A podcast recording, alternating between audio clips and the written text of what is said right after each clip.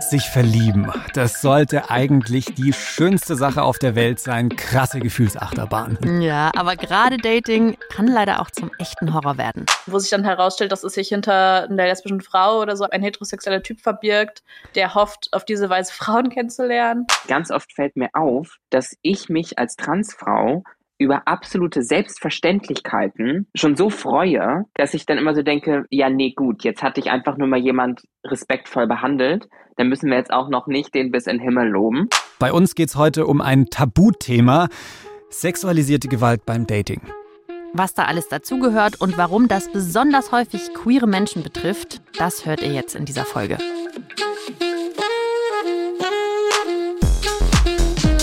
Willkommen im Club.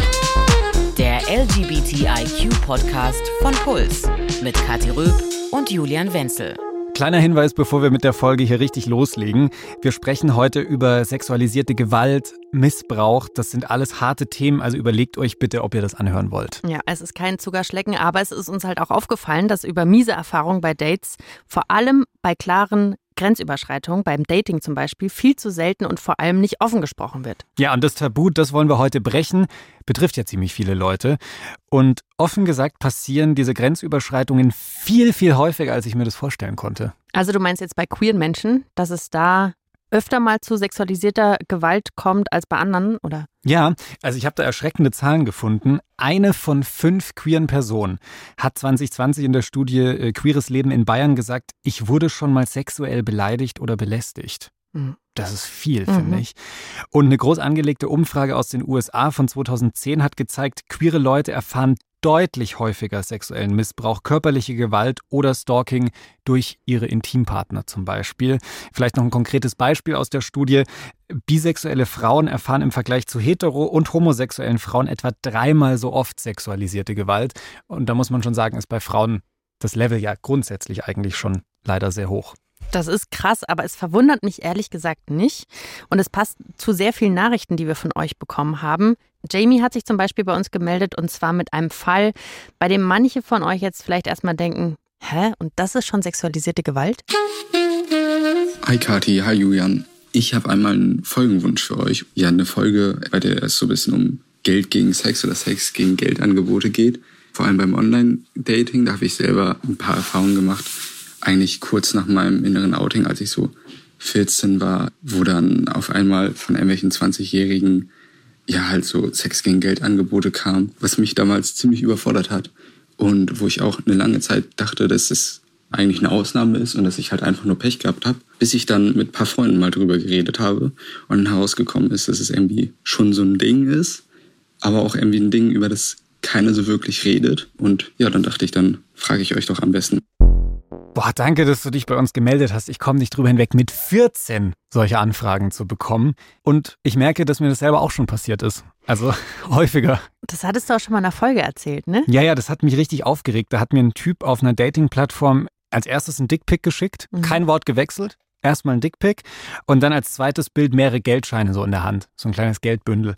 Und wir hatten noch kein Wort miteinander geschrieben, aber diese Botschaft war halt sofort klar, hab Sex mit mir, dann gibt's Kohle. Ist es jetzt so ein Ding, wahrscheinlich verbreiteter unter schwulen ja, Männern? Schon. Ja, ja. Also sogenannte Taschengeldanfragen, so unter dem Begriff ist es relativ bekannt, was Jamie da auch beschrieben hat. Also ich würde jetzt fast sagen, es ist Standard auf schwulen Dating-Plattformen. Mhm. Ich kenne das jetzt nicht aus der lesbischen Community mit diesen Taschengeldanfragen, wie du sagst. Aber ich finde auch, wir müssen super aufpassen, weil die Frage ist ja, wo beginnt Gewalt eigentlich? Und da muss ich sagen, oft werden gerade weiblich gelesene Leute aus der Community immer sehr harmoniebedürftig abgebildet und dargestellt und so. Und genau das kann aber tricky sein, weil ihnen dann auch Gewalt nicht zugetraut wird und damit wird das Ganze dann total tabuisiert. Aber die gibt es, zum Beispiel auch psychische Kontrolle oder andere Personen abzuwerten, was auch immer, in Abhängigkeiten treten und so weiter und so fort.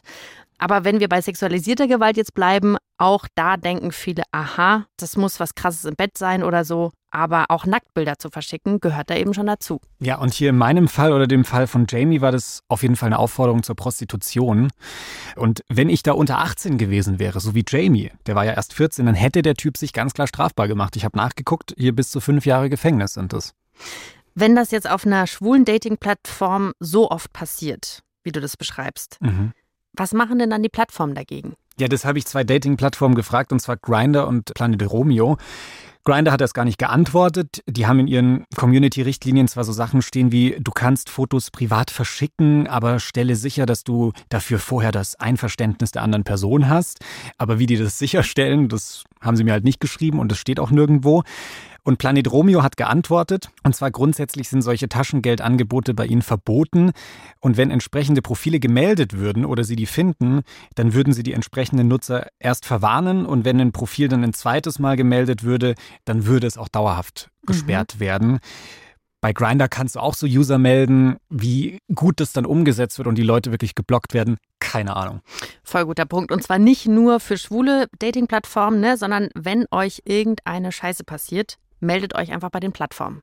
Jo, und ich glaube, auf Dating-Plattformen, da schlummern noch so einige Gefahren so für uns Queerios. Und um vor denen besser geschützt zu sein, haben wir Jana Haskamp aus Berlin eingeladen. Jana macht queere Sexual- und Paarberatung und sie hält auch Vorträge zu Gefahren beim Online-Dating. Wir sagen Hallo Jana. Hi. Hi, Jana. Also eigentlich, Hi. eigentlich soll Dating doch was total Schönes sein und grundsätzlich sind Dating-Plattformen ja eigentlich auch ziemlich cool für queere Leute, oder? Also zack, Filter einstellen und schon hast du endlich mal Queeros in deiner Nähe. So. Mhm. ja. Findest du das auch so? Gibt es coole Dating-Apps für queere Leute? Also ich empfehle allen Leuten immer OkCupid. Das kennt ihr sicher. Da gibt es ja super viele unterschiedliche Gender- und sexuelle Orientierungen und auch so alternative Beziehungskonzepte, die man dort einstellen kann als Präferenzen, als Identitäten. Und da kann man einfach super gut auch Leute rausfiltern, die man nicht sehen möchte oder von denen man auch nicht gesehen werden möchte. Also zum Beispiel heterosexuelle Cis-Männer kann man als Flinter-Person oder als lesbische Person zum Beispiel rausfiltern. Generell würde ich aber sagen, dass auch Tinder, Bumble und auch so mehr so mainstreamige Dating-Plattformen immer queerer werden und es dort auch immer mehr so einerseits Möglichkeiten gibt für Identitätsangaben, aber auch queere Leute sich einfach dort immer mehr tummeln. genau, und deswegen finde ich es gar nicht so schlecht, auch diese Plattform zu queeren und da auch Sichtbarkeit zu schaffen und sich da auch so ja zu vernetzen. Das klingt jetzt erstmal total gut und sorry, wenn ich das jetzt irgendwie gleich wieder auf die unschöne Seite drehe. Aber was sind denn so die Gefahren, die gerade für queere Leute auf Dating-Apps wie zum Beispiel Tinder lauern? Ja, da gibt es auf jeden Fall einige Sachen. Also zum Beispiel Fake-Profile. Also es gibt schon häufiger mal, mir ist es auf jeden Fall auch schon einige Male passiert, dass ich Profile gesehen habe oder auch von Profilen angeschrieben wurde, nachdem wir gematcht haben, wo sich dann herausstellt, dass es sich hinter der lesbischen, der lesbischen Frau oder so ein Cis-Typ, ein heterosexueller Typ verbirgt, der hofft, auf diese Weise Frauen kennenzulernen. Oder auch das Thema Unicorn Hunting wird es auch bezeichnet häufig, wo heterosexuelle Paare so dritte Personen suchen für Sex oder ja, irgendwelche anderen sexuellen Kontakte. Also das ähm, heißt, das ganz, ganz kurz, mhm. Unicorn Hunting finde ja. ich einen krassen Begriff.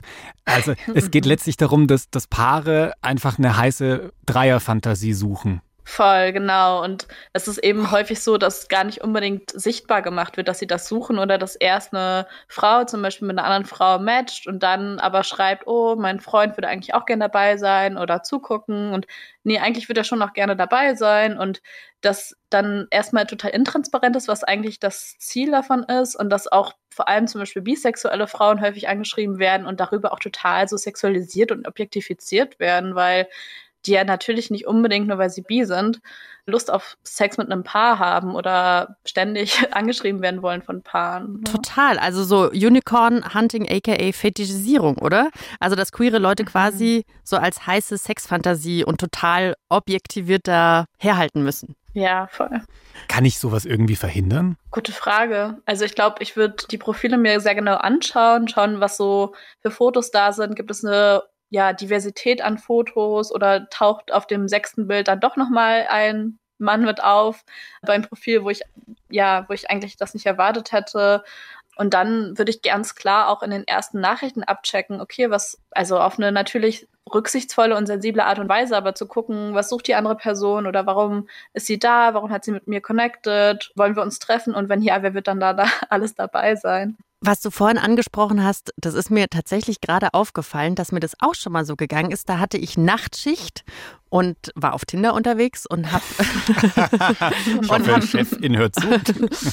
ja, und dann hat mir eine Person geschrieben und gleich Fotos geschickt und ich habe dann tatsächlich einfach nicht weitergeschrieben, weil so, weil das ja nicht so mein Style des Schreibens ist, so ungefähr. Aber tatsächlich fände ich es super spannend zu wissen, wer sich dahinter versteckt hat. Wie hast du das denn damals rausgefunden? Hast du dich dann tatsächlich mit der Person getroffen? Ja, witzigerweise habe ich mit der Person gematcht und mein Date, was ich auch über Tinder kennengelernt habe an dem Abend, hat auch mit der Person gematcht und dann haben wir uns darüber ausgetauscht, dass wir beide den Eindruck hatten, die Bilder sind erstmal total unscharf auf dem Profil. Das ist, finde ich, immer so ein Zeichen dafür, dass sie vielleicht woanders her kopiert sind. Und die Person hat irgendwie sehr unstimmig, also die Nachrichten waren sehr unstimmig mit dem, was über die Bilder vermittelt wurde. Also bei mir ist sofort das Gefühl aufgekommen, da stimmt was nicht und bei der anderen Person auch. Und darüber haben wir uns dann ausgetauscht bei unserem Date. Das war ganz witzig. Mhm. Was mir jetzt auch gerade noch so als Gefahr auf Online-Plattformen einfällt, ist, dass man halt zwangsgeoutet werden kann. Also dass sich halt irgendjemand auf so einer Dating-Plattform sieht, du bist nicht geoutet und zack, weiß es nächste Woche, wer auch immer, KollegInnenkreis, die Schule ist ja schon auch eine Gefahr auf solchen Plattformen. Deswegen haben ja viele auch kein Bild drin direkt im Profil. Was mich immer so ein bisschen nervt, aber ich kann es schon auch mhm. verstehen.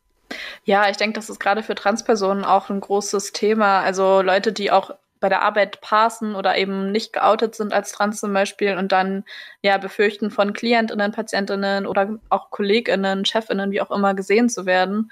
Ja, das, da kenne ich auf jeden Fall einige Freundinnen, denen es da so geht, ja. Mhm. Weil du es gerade angesprochen hast, Phoenix kennt das Problem. Phoenix Kühnert kennt ihr vielleicht von Instagram. Da klärt sie darüber auf, was es heißt, trans zu sein. Sie ist nämlich selbst auch trans. Und gerade trans und intergeschlechtliche Leute sind beim Dating oft von Fetischisierung und sexualisierter Gewalt betroffen. Tatsächlich ist es für mich immer voll schwierig, über positive Erfahrungen zu reden, weil natürlich gibt es ganz viele tolle Menschen da draußen, die ich schon gedatet habe oder getroffen habe oder kennengelernt habe. Nur ganz oft fällt mir auf, dass ich mich als Transfrau über absolute Selbstverständlichkeiten schon so freue, dass ich dann immer so denke, ja, nee, gut, jetzt hat dich einfach nur mal jemand respektvoll behandelt, dann müssen wir jetzt auch noch nicht den bis in den Himmel loben. Hast du dann Beispiel? wenn jetzt eben naja, wenn jetzt eben jemand mal nicht direkt in der ersten halben Stunde Fragen zu meinen Genitalien gestellt hat, dann ist das ja jetzt hier nicht gleich ein Heiliger, sondern dann ist das einfach ein respektvoller Mensch.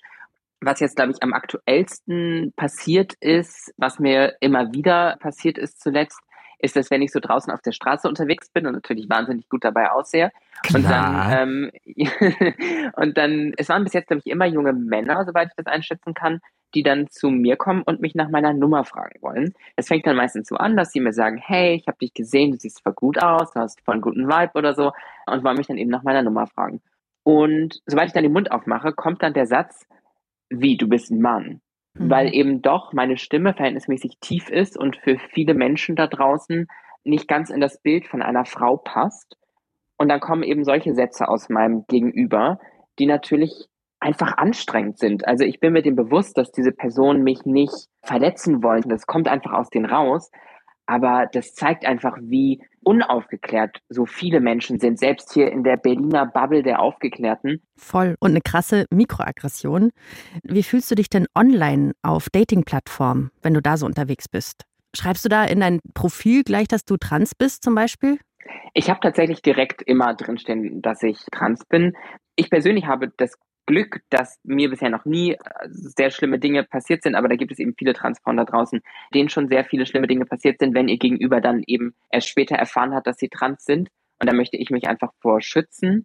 Wenn jemand keinen Bock auf eine Transperson hat, dann hat dieser Mensch keinen Bock auf eine Transperson und dann muss ich das nicht erfahren, wenn ich vor der Person stehe, sondern mache das gerne schon im Vorhinein. Quasi vorher schon mal so ein bisschen aussortieren einfach. Ja. Jetzt mal angenommen, wir beide hätten ein Match und in deinem Profil steht, dass du trans bist. Wie würdest du dir wünschen, dass ich mit dieser Info umgehe? Also soll ich dich da irgendwie direkt drauf ansprechen, anschreiben, erstmal die Info so, als hätte ich es nicht gelesen, damit umgehen? Also erstmal von sich aus nicht unbedingt ansprechen und wie gesagt, ich sichere mich immer noch mal kurz ab. Hey, also bevor ich, bevor ich meine Nummer rausgebe, ist das meistens der Schritt oder bevor ich jemanden treffe dass ich da nochmal frage, hey, du hast das in meinem Profil aber schon gelesen. Und tatsächlich ist dann immer die witzigste und schönste Reaktion, die ich in der Vergangenheit erfahren habe, dass da Menschen so reagiert haben. Das eine war irgendwie mal ein Australier oder so, der in Berlin gewohnt hat und hatte das eben auch in seinem Profil stehen. Und seine Reaktion auf meine Frage, ob er denn mein Profil gelesen hätte und dass ich trans bin, war dann seine Reaktion, hast du gelesen, dass ich Australier bin und ist das okay für dich?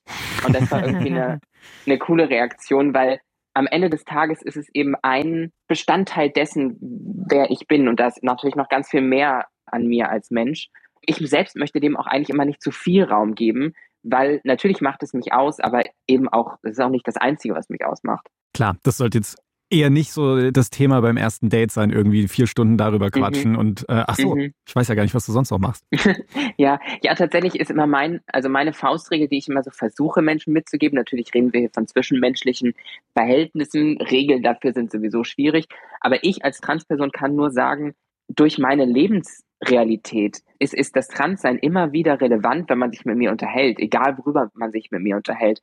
Und von mir aus werden immer wieder auch Themen angeschnitten werden, die damit konkret zu tun haben.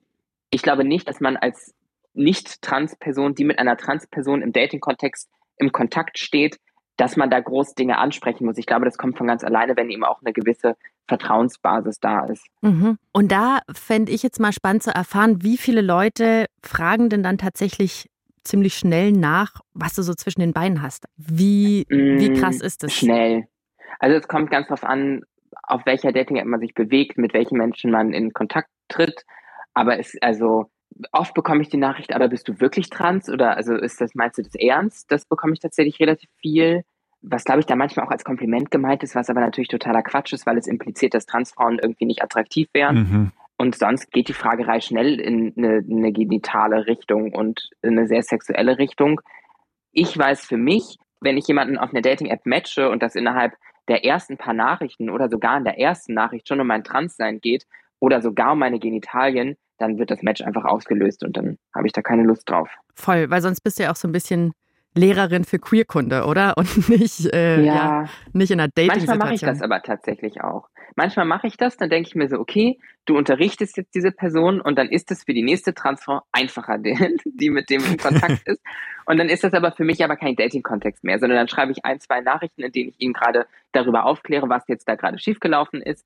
Und dann bin ich aber, so was das Dating angeht, bin ich dann raus, weil der Vibe ist dann vorbei. Aber ich denke mir dann, ich klopfe dann selbst auf die Schulter und denke mir, klasse. Ich habe jetzt neulich eine ganz krasse Statistik gesehen und zwar auf der Porno-Plattform Pornhub. Die haben so geguckt, was da so im letzten Jahr so hauptsächlich eingegeben wurde. Und der Begriff Trans. Die Suche danach ist letztes Jahr um 141 Prozent gestiegen.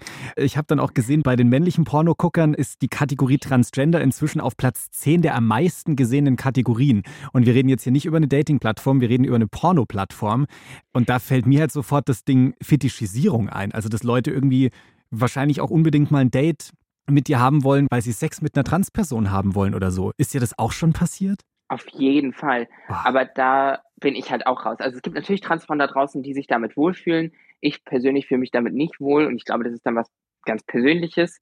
Zu deinem Fakt der Porno-Websites habe ich noch eine Sache zu sagen. Und zwar habe ich neulich das Zitat gelesen, wenn eine persönliche Unsicherheit, also sei es die Körperform, das Transsein oder so, wenn diese Unsicherheit beliebt auf einer Porno-Website ist, dann muss es keine Unsicherheit sein, weil dann gibt es ganz viele Leute da draußen, denen das gefällt. Guter Punkt. Aber ich habe mhm. jetzt gerade gefragt, dir ist es schon passiert und wie regelmäßig passiert dir das? Es passiert mir tatsächlich immer seltener, weil ich selbst meine Grenzen kenne und viel besser einschätzen weiß, wenn jemand direkt eine sexuelle Frage stellt, ich fühle mich damit unwohl, entmatchen. Kein Kontakt mehr, fertig. Ich habe lange Zeit irgendwie dann mich trotzdem noch weiter in solche Kommunikationen gestürzt und gedacht, ach nein, der meinte das gar nicht so und der ist doch bestimmt ein guter Junge. Und aber nee, das mache ich nicht mehr. Das, so, das, der Zug ist abgefahren, habe ich keinen Bock mehr drauf. Ich kenne meine Grenzen, ich kenne meinen Wert. Und wenn jemand direkt zu sexuell wird, dann halt Tschüssikowski. Mhm. Aber würdest du sagen, das ist so das Schwerste am Dating als Transfrau, so seine Grenzen klar abzustecken, weil offenbar einige diese Grenzen überschreiten? Oder was ist so das Schwerste am Dating als Transfrau? Also ja, glaube ich, ich glaube schon. Für mich als Transfrau ist das Grenzen setzen eine Zeit lang ziemlich schwer gewesen, weil es eben auch Menschen da draußen gibt, die, naja, eine, eine feminine Verkleidung, sage ich mal, an einer Person mit Penis sehr attraktiv finden. Und das ist eben dann wirklich rein fetisch Verkleidung und meine Geschlechtsidentität ist halt keine Verkleidung und das ist kein, ja, kein Fetisch. Und, und genau das ist dann wichtig, für mich selbst da die Grenze zu ziehen. Als du jetzt noch als Mann wahrgenommen wurdest, wurdest du da auch so gleichermaßen sexualisiert wie als Frau? Oder was hat sich da verändert? Also wenn wir vom Dating-Kontext ausgehen, hat sich da nicht wahnsinnig viel verändert, ehrlicherweise, weil ich vorher in der schwulen Dating-Welt unterwegs war und die ist definitiv auch nicht ohne. Weiß nicht, was ähm, du meinst. manchmal vielleicht auch noch ein bisschen sexueller. Mhm. Aber wenn ich jetzt davon, wenn ich das vom Dating-Kontext so einen Hauch löse und so davon ausgehe, wie es mir geht, wenn ich auf der Straße bin, dann hat sich das auf jeden Fall ein bisschen gedreht von als männlich präsentierender Mensch, der von der Gesellschaft eher als homosexuell wahrgenommen wurde, habe ich eher Anfeindungen erlebt und jetzt, wo ich weiblich präsentierend bin und eben auch von der Gesellschaft so wahrgenommen werde, ist es eher sexuell, was mir auf der Straße passiert, sage ich mal. Es klingt jetzt so, als hast du schon auf jeden Fall sehr, sehr viele unterschiedliche Erfahrungen gesammelt, positiv wie negativ. Mhm. Würdest du sagen, macht dir Dating überhaupt noch Spaß nach dem ganzen Scheiß, mal so ehrlich gesagt? Ach, das sind immer Phasen, mal mehr, mal weniger. Wo steckst du gerade drin? Gerade habe ich wieder jemand Nettes gefunden und mal sehen, wie lange das hält. Hm? Kann man einfach mal gucken. Und was würdest du sagen, was dir lieber Dating online oder offline? Eigentlich offline, aber mhm. ist halt schwierig. Und vor allem für mich als Transfrau ist das oft schwierig, weil so ich weiß auch immer nicht, ich habe eine mittlerweile bin ich auch selbstbewusster in mir selbst und wenn mich jemand anguckt, dann vertraue ich auch darauf, dass diese Person mich aus positiven Gedanken anguckt. Aber lange Zeit war das halt auch so, dass Leute mich angeguckt haben und ich wusste dann immer gar nicht, ja, okay, guckt diese Person jetzt, weil ich irgendwie aus, dem, aus der Norm falle oder guckt die Person, weil die Person mich gut findet. Das kann ich so gut nachvollziehen. Ich habe das auch, nicht, ich, weil ich es nicht gewohnt war, dass mich irgendjemand anflirtet und wenn mich Leute anschauen, denke ich immer, scheiße, habe ich irgendwas was Schlechtes an, habe ich irgendwie Flecken auf dem T-Shirt und dann hat mich mein Typ angesprochen und hat mit mir geflirtet und ich war so, was passiert hier gerade? Das passiert sonst nie. Ich kann damit nicht umgehen, hör auf. ja, ich glaube, da muss man auch einfach ganz bewusst ein bisschen naiv sein manchmal und mhm. sich einfach vorstellen, die gucken alle weil ich heute ganz besonders gut aussehe. Ja. Welche Tipps würdest du den anderen Transleuten geben, die gerade zuhören und sich denken, boah, fuck, ich bräuchte mal so einen kleinen Tipp in Richtung Dating? Ja, ich würde sagen, durchhalten, Grenzen setzen, die eigenen Grenzen erstmal erkunden. Ich glaube, das ist ganz wichtig, weil ich wusste ganz lange gar nicht, was meine Grenzen sind und was ich eigentlich möchte. Und vor allem auch, ich habe das eben erfahren in den letzten Jahren, dass Menschen mich oft als sehr, sehr sexuell wahrgenommen haben, eben auch aufgrund dessen, dass meine Geschlechtsidentität nicht cisgendered ist, wird es eben oft relativ schnell sexuell und dann eben auch auszusprechen, du, ich suche überhaupt nicht so was Sexuelles, sondern ich suche eher ernsthafteres Dating. Da muss man auch erstmal ein bisschen Mut haben, das auszusprechen. Aber seitdem ich das getan habe, wurde es besser auf jeden Fall. Das ist generell so ein Thema, finde ich immer. Kommunikation beim Dating, jetzt nicht nur für Transpersonen, sondern dieses ganze Thema, okay, gerade wenn man sich jetzt analog trifft und nicht irgendwie online, dann hast du eben nicht die Möglichkeit schon zu beschreiben, hey, ich suche das und das, ich bin die und die Person, sondern ja, Kommunikation ist key und dieses Grenzen setzen Dito, gerade in so Phasen wie Dating, in dem man sich einfach super unsicher fühlt und ich weiß, was will die andere Person? Ist es wirklich Interesse oder so? Und dann Grenzen zu setzen, krass wichtig. Und dann auch dieses Bauchgefühl, das super oft ignoriert wird in diesen Phasen, finde ich. Zumindest kenne ich das von mir. Einfach mal drauf hören. Steht auch auf sehr vielen Wandtattoos, aber ist halt auch ein guter Tipp. Wenn ihr die Transperspektive von Phoenix gerade besonders spannend fandet, dann wollen wir euch gerne noch die aktuelle Folge vom Podcast Sag Reis empfehlen. Unser Kollege Malcolm spricht da mit Valeria aus Peru. Und Valerias Vater möchte sie am liebsten tot sehen. Denn ihr Vater ist transfeindlich und Valeria ist selbst trans. Das ist eine super nahe Geschichte. Man erfährt sehr viel über die Trans-Community in Südamerika, zum Beispiel von Brustimplantat-OPs, die selbst am Küchentisch durchgeführt werden. Also super nahe Folge, hört da gerne mal rein. Sehr schön und eindrücklich gemacht. Und jetzt zurück zu uns. Wir haben uns jetzt ganz viel über Online-Dating und so unterhalten. Es gibt ja aber auch noch was anderes, eben analog. Ah, stimmt. Ja, und irgendwann kommt es dann vielleicht zu einem ersten Date. Und da lauern natürlich auch Gefahren. Jana, hast du Tipps fürs erste Date? Worauf sollten wir da achten? Ja, also ich finde es total wichtig, sich beim ersten Date erstmal in der Öffentlichkeit zu treffen und nicht zu Hause oder bei der Arbeit von einer Person. Ich finde es auch immer ganz cool, Freundinnen Bescheid zu sagen, wo ich mich jetzt treffe mit Leuten, vor allem wenn ich die noch nicht kenne. Vielleicht sogar auch ein Foto von der Person an jemanden zu schicken. Und bei dem Date selbst würde ich auf jeden Fall darauf achten, dass mein Handy geladen ist, dass ich ja einfach weiß, ich kann jederzeit irgendwie Leuten Bescheid sagen und auch, dass ich meinen Heimweg schon ungefähr geplant habe und dass ich irgendwie weiß, wie komme ich nach Hause und nicht davon abhängig bin, ob mich jetzt jemand irgendwie abholt oder nach Hause fährt. Ja, und dann finde ich es auch, das ist aber auch was, was glaube ich über das erste Date hinaus wichtig ist, immer so, wenn Leute in öffentlichen Räumen unterwegs sind, zu gucken, dass das eigene Getränk nicht unbeaufsichtigt steht und eben ja einen Blick darauf zu haben, wie ist die Stimmung gerade, wirkt die Person authentisch? Also ich meine, ist der erste Eindruck so, wie auch der erste Eindruck online war? Oder habe ich das Gefühl, da steht eine komplett andere Person vor mir und woran liegt das? Da einfach so ein bisschen auch, wie gerade, wie ihr schon gerade gesagt habt, auf das eigene Bauchgefühl zu hören. Und dann auch selbstbewusst zu sagen, wenn, wenn ein Mensch merkt, ah nee, das Date ist vielleicht doch eher frühzeitig beendet für mich das dann auch zu machen. Und dieses Beenden, vielleicht auch frühzeitig, gibt es da so klare Red Flags, wo du sagst, boah, also an diesem und diesem Punkt auf jeden Fall raus aus der Situation? Hm, das ist eine gute Frage. Ich glaube, für mich wäre ganz klar ein Red Flag oder ein Grund, ein Date zu beenden, wenn eine Person was Diskriminierendes sagt, also rassistisches oder sexistisches, aber auch wenn die Person ja mir gegenüber in irgendeiner Weise gewaltvoll wird. Das ist für mich schon, wenn jemand die Stimme erhebt oder mich anschreit, möglicherweise auch sehr so streitlustig ist. Also manche Leute denken ja, Flirten ist, wenn man andere Leute abwertet oder so ein bisschen beleidigt und das finden sie Flirten. Das wäre für mich auch ein No-Go auf jeden Fall.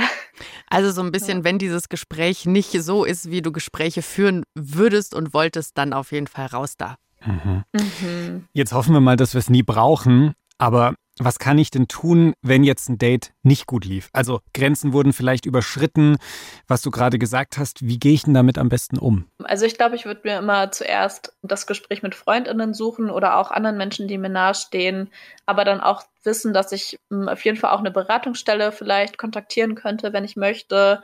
Zum Beispiel kenne ich Gewaltfrei Leben, eine Beratungsstelle, die sitzen in Frankfurt Main, aber sind auf vielen verschiedenen Plattformen, also bieten Online-Beratung an, telefonische Beratung, Live-Chat, Videosprechstunde, also sind super groß aufgestellt und beraten eben zum Beispiel zu Gewalt in queeren Kontexten, also auch in Partnerinnenschaften, aber auch auf Dates und so weiter. Die finde ich richtig cool. Ja, diese Community-internen Beratungsstellen, das ist schon echt ein wichtiges Ding. Also wir haben zum Beispiel auch mit Letra oder Strong gesprochen. Die helfen zum Beispiel auch, wenn ihr überlegt, eine Anzeige zu erstellen bei der Polizei, wenn da was passiert ist. Und ja, viele haben da ja leider auch schon Erfahrungen gemacht oder Angst davor, dass die Polizei einem nicht glaubt oder dann nicht sensibel mit euch umgegangen wird. Dann helfen diese Beratungsstellen euch oft auch so eine Anzeige zu formulieren und machen das mit euch gemeinsam, um da durchzukommen. Letra und Strong sitzen jetzt in München, aber es gibt super viele Beratungsstellen und Listen online. Die packen wir euch auch mal in die Show Notes. Ja. Und als wir mit denen gesprochen haben, dann haben sie eben auch gesagt, ja, viele trauen sich halt nicht über ihre Gewalterfahrungen zu sprechen, wenn da was passiert ist. Und es ist total nachvollziehbar natürlich, weil diejenigen, die sexualisierte Gewalt erfahren haben, wenn man sieht, wie oft da nichts unternommen wird. Also alle sagen so, ach, jetzt stell dich nicht so an. Oder ach, war doch nicht so schlimm. Oder war es wirklich so? Ach, vielleicht war es doch gar nicht so gemeint, solche Sachen. Dann wird mit denen unsensibel umgegangen. Das ist dann alles kein Wunder. Und mir haben diese Beratungsstellen klar gesagt, hey, wir ermutigen Betroffene, sich an sie zu wenden, damit halt auch Behörden klar wird, wie groß dieses Problem ist und dann Leuten geholfen werden kann. Also, dass ihr dann auch psychologische Unterstützung vielleicht bekommen könnt, wenn euch sowas passiert ist. Trotzdem entscheidet ihr natürlich selbst, ob ihr das machen wollt oder nicht. Was ich da noch einen spannenden Punkt fand, viele queere Männer erkennen zum Beispiel überhaupt nicht, wenn sie sexuell belästigt werden, weil ihnen da so dieses typische Männlichkeitsbild im Weg steht. Also weil sie denken so, ich als omnipotenter Mann, ich kann doch nicht Nein sagen. Ich muss doch auch immer Bock auf Sex haben. Und wenn jemand anderes sagt, so, jetzt wird gevögelt, dann muss ich. Und ich glaube tatsächlich auch, dass, wie wir gerade gesagt haben, ne, wenn man so ein, so ein Foto zugeschickt bekommt oder so, das ist zum Teil schon so etabliert, dass man da vielleicht gar nicht mehr an sexuelle Gewalt denkt, mhm. sondern es ist einfach schon so drinne. Krass. Aber jetzt lasst uns noch mal ein paar Schritte nach dem ersten Date angucken. Also alles war schön und ihr sagt vielleicht, it's official, es ist eine Beziehung. Ich habe dann den Eindruck, dass viele Leute denken, gerade in queeren Beziehungen, jetzt ist alles Regenbogen, Zuckerwatte und wunderbar, da gibt es auf keinen Fall Gewalt. Das ist ja aber auch sicherlich ein Teil deiner Arbeit in der Paarberatung. Welche Erfahrungen machst du denn gerade bei queeren Paaren? Ja, das ist eine gute Frage. Ich glaube, einerseits sind queere Leute zum Teil politisiert, was so Gewaltformen angeht, einfach weil sie zum Beispiel Queerfeindlichkeit erleben und haben dann manchmal ein breiteres Gewaltverständnis und können so bestimmte Verhaltensweisen, wie wenn jemand zum Beispiel kontrollierend ist oder drohend oder Freundinnen und so abwertet, eher als Gewalt einordnen. Und gleichzeitig ist genau das, was du sagst, der Fall, dass Leute in die Beratung kommen und sagen, ja, guck mal, in meiner Beziehung, da passiert mir irgendwie das und das. Ich fühle mich irgendwie gar nicht so wohl damit, aber ich kann gar nicht genau den Finger drauf legen, was es genau ist, was mich stört oder ob das jetzt schon Gewalt ist oder nicht. Was denkst du denn? In der Regel gebe ich keine Ratschläge in Beratung, aber es geht natürlich dann so um so einen Aushandlungsprozess und zu gucken, wie fühlt sich die Person in der Beziehung und ja, gibt es vielleicht auch Möglichkeiten innerhalb der Beziehung dazu zu arbeiten oder ist die Kommunikation eigentlich an diesem Punkt schon so schwer, dass es vielleicht gar nicht mehr so viel Sinn macht, an der Beziehung zu arbeiten, sondern die eher zu beenden. Das macht total Sinn, dass es ein super individuelles Ding ist. Aber ab wann würdest du denn sagen, spricht man so von Gewalt in der Beziehung? Was gehört da alles dazu? Ich finde, dass eigentlich jede Person das selber definieren kann, was für sie Gewalt ist. Aber für mich ist ganz klar, Gewalt, sobald eine Person, also wie ich vorhin schon meinte, die Stimme erhebt, lauter wird, aber auch sowas wie jemandem so ein Silent Treatment geben, also einfach die Person zu ignorieren und einfach zu verstummen, selbst nicht mehr mit der Person zu kommunizieren, aber auch sowas wie Unehrlichkeit, starke Eifersucht oder die Person so Stück für Stück zu isolieren von ihrem sozialen Netzwerk. All das geht schon in eine Richtung, wo ich sagen würde, das ist Gewalt. Und letztendlich kann jede Person selber entscheiden, ob sie das Gefühl hat, ihr persönlicher Raum, ihre persönlichen Grenzen wurden überschritten, dann ist das schon Gewalt. Ja. Das haben wir vorhin zwar schon mal betont, aber das will ich an der Stelle nochmal. Sexualisierte Gewalt ist eben mehr als der Schlag ins Gesicht oder der sexuelle Übergriff, so den man jetzt im, im Kopf hat. Jetzt haben wir da ganz viele Arten von kennengelernt. Was mache ich denn, wenn mir sowas in meiner Beziehung passiert? Also ich finde, gerade in, innerhalb der Partnerin oder innerhalb der Liebesbeziehung ist es total wichtig, dann zu gucken, welche anderen Menschen habe ich noch, mit denen ich darüber sprechen kann. Was haben die für eine Sicht auf die Beziehung? Was haben die für eine Sicht auf die Erfahrungen, die ich da mache? Und dann zu gucken, will ich mir selber Hilfe suchen, indem ich mich an, also professionelle Hilfe suchen, indem ich mich an eine Beratungsstelle wende? Will ich meine PartnerInnen konfrontieren oder habe ich vielleicht auch noch die Hoffnung, dass wir in der Paartherapie, in der Paarberatung das Ganze nochmal ja, angehen können. Ansonsten ist es, glaube ich, wichtig, sich erstmal selber zu stärken und zu gucken, was brauche ich gerade, wie fühle ich mich wohl und wo kann ich mir auch ein Gefühl von Sicherheit schaffen, weil das ist sehr, was partnerschaftliche Gewalt häufig auslöst. Menschen fühlen sich eben nicht mehr sicher in ihrer Beziehung und das geht natürlich nicht. Und es ist ja auch schon ein Schritt, wenn man erkannt hat, hey, hier gibt es ein Problem, ich würde mich gerne an jemanden wenden. Manchmal ist es ja aber auch so, dass ich vielleicht erkenne, oh, irgendjemand in meiner Friendzone, dem scheint es nicht so gut zu gehen in der Beziehung. Was kann ich denn dann machen als befreundete Person, die sagt, oh, ich glaube, da, da bröckelt es ein bisschen? Ja, die Frage bekomme ich häufiger. Also ich glaube, dass es schon sinnvoll, sein kann, die betroffene Person darauf anzusprechen. Aber natürlich kann nur jede Person selbst entscheiden, inwiefern die Person dafür vielleicht empfänglich ist oder nicht. Aber ich denke, ein eindeutiges Zeichen zu setzen von, ich mache mir Sorgen um dich oder ich habe die und die Gedanken dazu, ist nie verkehrt und ist auch was, worauf Leute im Nachhinein, glaube ich, zurückblicken und sagen so, dass du das damals gesagt hast, es hat so den ersten Stein auf meinem Weg gelegt, dass ich mir da Hilfe suchen konnte oder mich da auch raus entfernen konnte aus dieser Beziehung. Das ist wichtig, dass du das sagst, weil ich finde das von außen immer schwierig, wenn man so das Gefühl hat, oh, ich kann der Person gerade nicht helfen. Warum hört sie nicht auf mich? Ich habe doch gesagt, dass das scheiße ist. Aber vielleicht wirkt es einfach so ein bisschen länger nach und am Ende war es genau das Richtige in der Situation. Mhm. Ich will jetzt nicht sagen, dass es so richtig Spaß gemacht hat, mit dir über dieses Thema zu reden. Ist halt ein schweres Thema, aber ich finde, es war auf jeden Fall wichtig und ich habe wahnsinnig viel gelernt. Hast du jetzt zum Schluss noch einen Tipp für alle Queerios so zum Thema Dating, den du uns gerne mitgeben willst? Also ich finde, das Wichtigste beim Dating ist, ist eigentlich Spaß zu haben und trotz all der Vorsichtsmaßnahmen und Dinge, die wir heute besprochen haben, ist es wichtig zu gucken, habe ich gerade noch Spaß? Ist es was, was mein Leben bereichert? Und dann eben Konsequenzen daraus zu ziehen. Aber ich würde sagen, ja, sei stolz drauf, wer du bist und hab Spaß damit und lass dich ja drauf ein oder versuch Leute kennenzulernen, die deinen Wert auch sehen und die dich eben auch genauso gut behandeln, wie du es eben auch verdient hast. Wir wünschen euch, wenn ihr sowas sucht, dass ihr es auf jeden Fall findet. Das ist so ein schöner Schlusssatz. Danke, Jana. Sehr, Sehr schön. Puh. Harte Folge, aber super wichtige Folge. Und was wir in unserer Folge über Mental Health ja auch schon gelernt haben, das war die Folge 39. Viele Menschen aus der Community haben Diskriminierung und so weiter erfahren. Und das macht sie eben nicht zu besseren Menschen, sondern das kann dazu führen, dass sie selbst gewaltsam handeln und dann natürlich auch leider super schleichend, manchmal gerade wenn es um Beziehungen geht, wie Jana ja gerade auch schon erzählt hat. Jetzt haben wir über so viele Scheißerfahrungen beim Dating gesprochen. Es ist echt ein Downer. Deswegen wollen wir am Ende der Folge euch schon noch so einen Lichtblick mitgeben, etwas, worauf ihr euch freuen könnt. Ja, ihr könnt uns live erleben, vielleicht nicht im Date-Format, aber wir kommen zum Puls Open Air auf das Schloss Kaltenberg. Julian und ich zeichnen mit euch zusammen eine Live-Folge auf und freuen uns drauf, euch kennenzulernen, ins Gespräch zu kommen und, und, und, und, und. Ja.